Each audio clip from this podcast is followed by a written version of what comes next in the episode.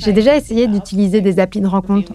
Parfois, leur phrase d'accroche, c'est genre Oh, j'ai jamais rencontré de femme noire par le passé ou Est-ce que t'aimes le chocolat blanc? Il a commencé à donner son opinion sur des sujets où il n'avait pas son mot à dire. Par exemple, il faisait des remarques genre C'est quoi ces vêtements que tu portes là?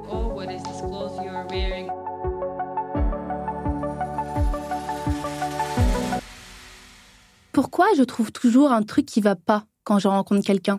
Pourquoi la vie de mes parents compte toujours autant?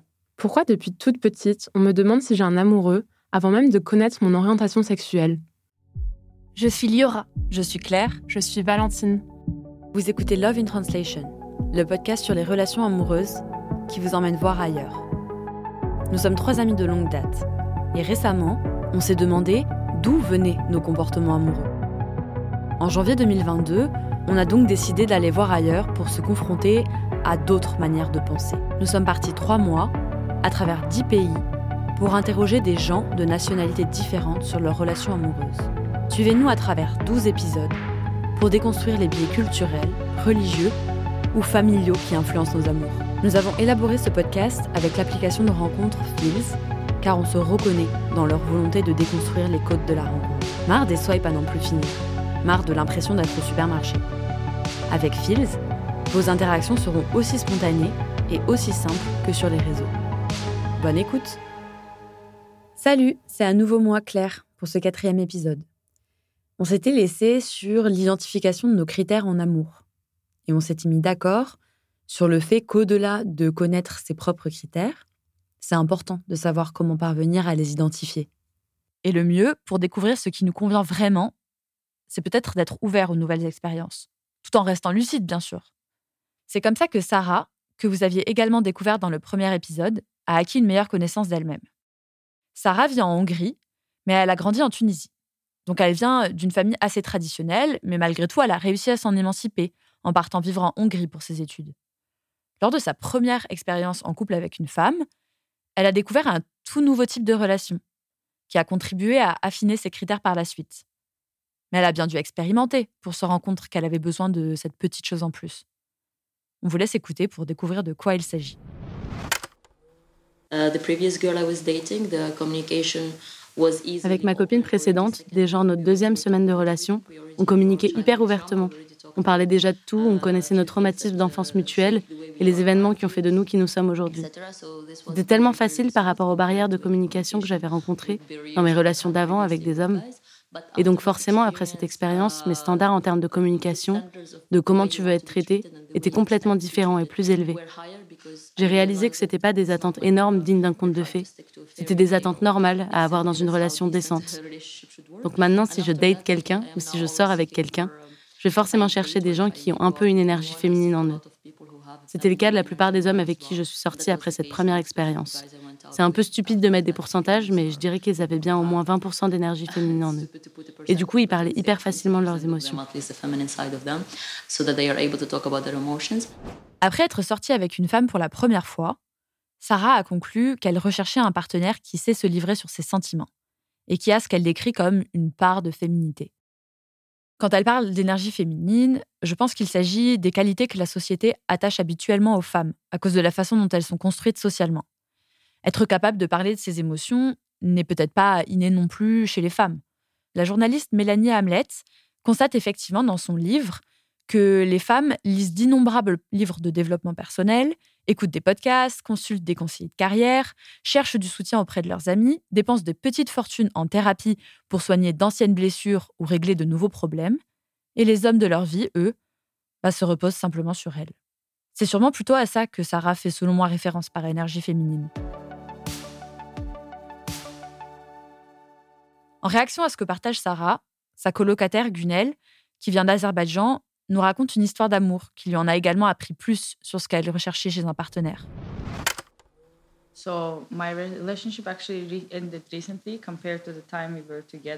En fait, ma relation s'est finie récemment si on compare au temps qu'elle a duré.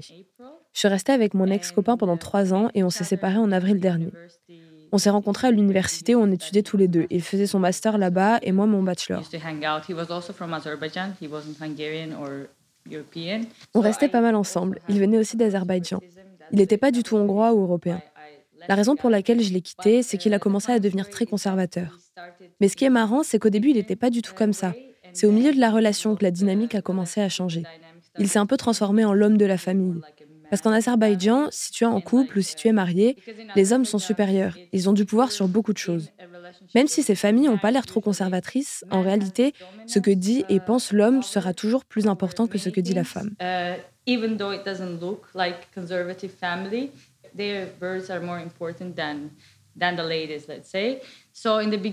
Donc au début de notre relation, on était un couple jeune et assez chill. On faisait la fête. D'ailleurs, on s'est rencontrés pendant une soirée en boîte.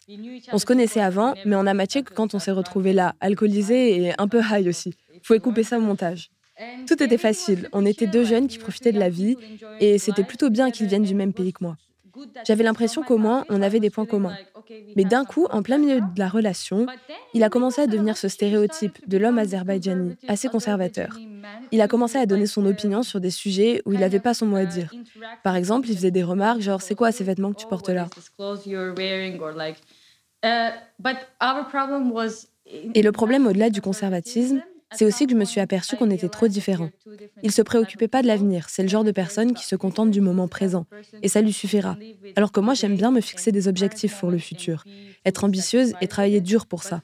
Je suis pas quelqu'un qui se contente de ce qu'elle a et qui attend que les choses viennent à elle.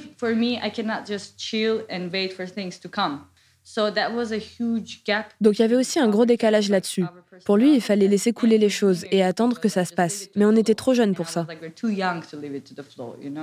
Donc il y avait ce gros écart. Et puis le côté conservateur qui est apparu en plein milieu de la relation. En mode What?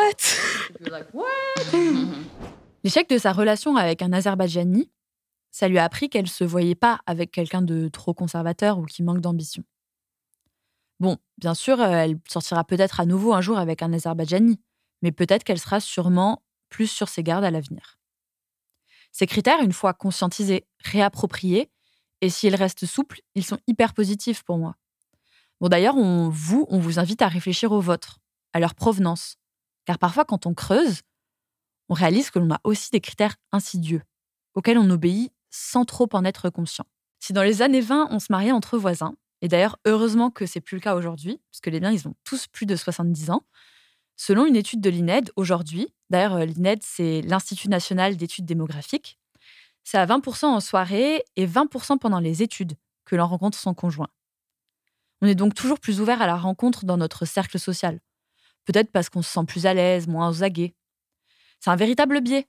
Ça prouve bien que même si on ne cherche pas à rencontrer quelqu'un dans son propre cercle, ben on finit bien souvent par le faire. Prince et la bergère, c'est souvent que dans les films que ça fonctionne. Mais il existe d'autres biais, moins répandus, qui peuvent être plus problématiques. Le fétichisme, par exemple. On a l'impression qu'il s'agit d'une simple préférence personnelle. J'aime les peaux plus mates, je trouve les yeux bridés magnifiques. Mais en réalité, euh, ce n'est pas comme dire j'aime les brunes ou les blondes. Esther est une Nigériane célibataire. Elle vit à Vinus depuis plusieurs années. Elle m'a beaucoup marqué par son sourire rayonnant, et elle avait l'air super à l'aise de nous parler de ses relations amoureuses. Elle, elle subit assez régulièrement euh, le fétiche que certains Lituaniens peuvent avoir pour les femmes noires, surtout sur des applications de rencontres. I have tried dating apps. Like, I've honestly tried a lot of dating apps, but like, j'ai déjà essayé d'utiliser des applis de rencontre. En fait, honnêtement, j'en ai testé pas mal, mais c'est épuisant. C'est hyper fatigant et peut-être plus dans cette partie de l'Europe que dans des endroits où il y a plus de personnes noires. Parce qu'ici, il y a vraiment, vraiment, vraiment un tout petit pourcentage de personnes noires et surtout de femmes noires. Donc je pense que les hommes lituaniens ne sont pas encore trop habitués à sortir avec une femme noire. On n'est pas encore assez nombreuses pour que ce soit commun de sortir avec une femme noire.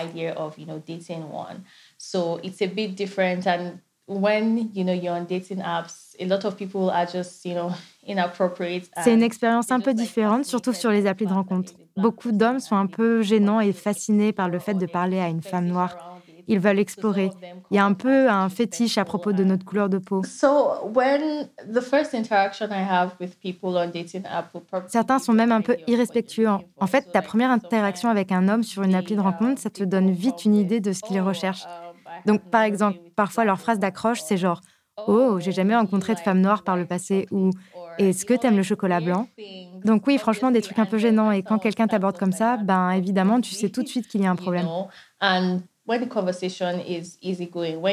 Alors que quand la conversation est normale et facile, quand ta couleur de peau ou ton origine est même pas mentionnée, alors là, c'est plutôt bon signe que la personne en face te voit comme un humain à part entière et pas juste une femme noire qu'il fétichise.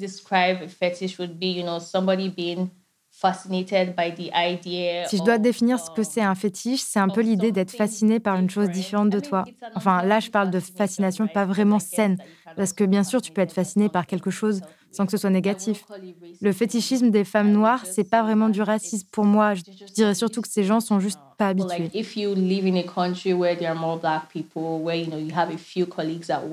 Si tu vis dans un pays où il y a plus de personnes noires, si tu as des collègues où tu étais en cours avec des personnes de peau noire, alors tu seras beaucoup plus ouvert à l'idée de sortir avec eux, car tu as déjà interagi avec eux en dehors d'une relation amoureuse. Ce sera plus facile.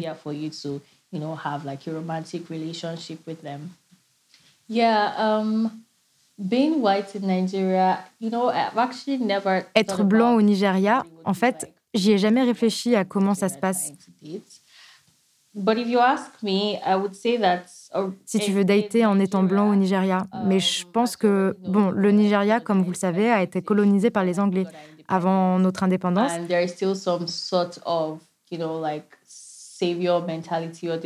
Et il y a encore un peu cette mentalité de l'homme blanc sauveur.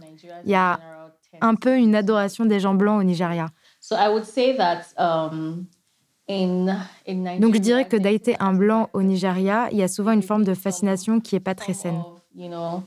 D'ailleurs, Esther nous a raconté une histoire qui illustre bien ce que ça peut faire d'être l'objet d'un fétiche. C'est vrai que dans son cas, euh, il faut quand même être pas mal aux aguets. Interestingly, I've actually had a Lithuanian man walk up to me on the streets here in Lithuania. En fait, c'est vrai qu'un Lituanien m'a déjà abordé dans la rue. Je sortais d'un centre commercial et il s'est approché, il a commencé à me parler. Il m'a proposé qu'on fasse un date et j'avoue que c'était étrange. C'est la seule fois de ma vie que c'est arrivé.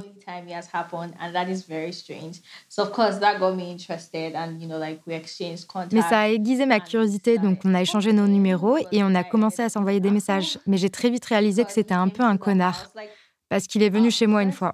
Enfin, à notre premier rendez-vous, on a juste fait une promenade, c'était sympa, on a pas mal discuté. Et pour le deuxième date, il est venu à la maison. On a passé un bon moment. Mes colocs étaient là, on a fait des jeux de société, on a discuté.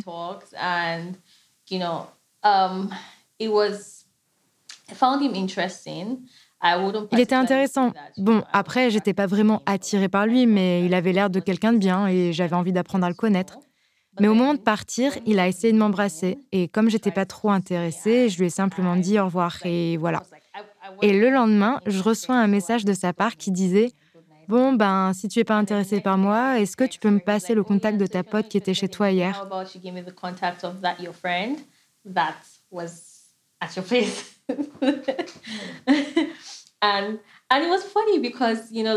Et c'est fou parce que mon amie est restée moins de cinq minutes et elle est juste venue récupérer quelque chose. Et c'est à ce moment que j'ai bien compris qu'il avait bien un fétiche pour les femmes noires, je pense.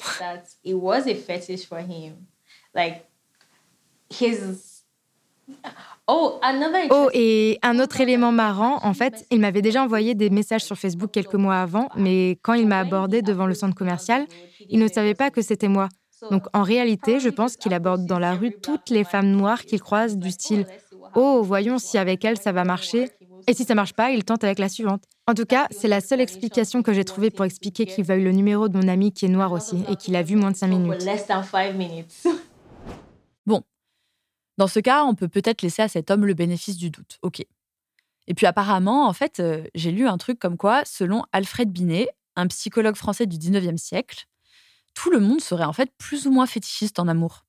Et ce sont les grands fétichismes qui sont en réalité pathologiques, quand l'amour extrême d'un détail efface complètement tous les autres. Si on étudie ces grands fétiches, bah on réalise qu'ils sont quand même souvent socialement construits. Par exemple, si on prend le fétichisme de la peau noire, il est notamment hérité du passé colonial, et c'est le produit d'une représentation stéréotypée des peuples non blancs. Dans le livre Réinventer l'amour, Mona Chollet dépeint comment le corps des femmes noires a été sexualisé et objectifié par la colonisation et le droit au coït des hommes blancs sur les femmes noires. Elle cite par exemple Sabine Pacora, une actrice franco-ivoirienne qui raconte qu'à 15 ans, elle avait déjà le droit à ses commentaires. Tu dois être une sauvage au toi. Ces stéréotypes euh, contribuent à alimenter des fétiches qui objectifient la femme comme l'homme. Au Mexique, par exemple, ces stéréotypes créent une vraie pigmentocratie. Sortir avec un blanc, c'est toujours mieux vu qu'être avec un moreno, une personne qui n'est pas blanche de peau. La couleur de peau devient un critère assumé, et cela vient définitivement du passé colonial. On laisse Sofia, une jeune mexicaine, nous en parler.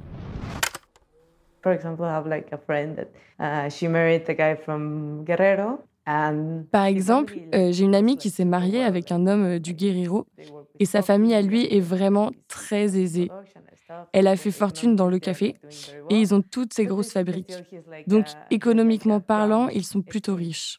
Mais euh, il a la peau mate et au début, la mère de mon amie lui faisait des petits commentaires du genre Ah, peut-être que tu peux trouver mieux quand même.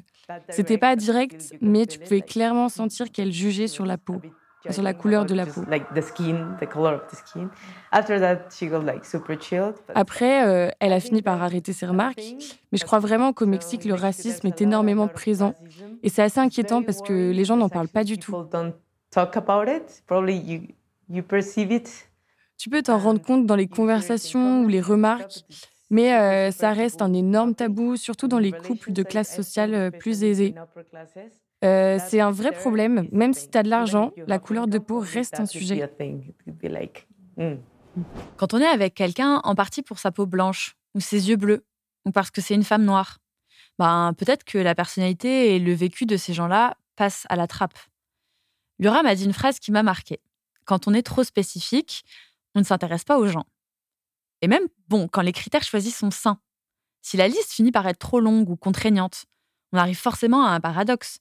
Parce que savoir quel type de personne on recherche, c'est important pour être avec des gens qui nous stimulent, pour pas obéir aveuglément à des injonctions familiales ou sociétales.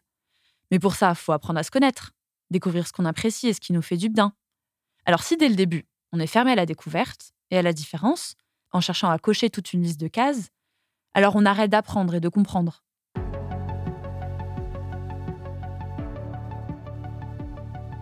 Et on va le découvrir dans le prochain épisode, rencontrer quelqu'un pour se découvrir, c'est pas toujours facile. Mais surtout, ça en dit long sur la culture locale.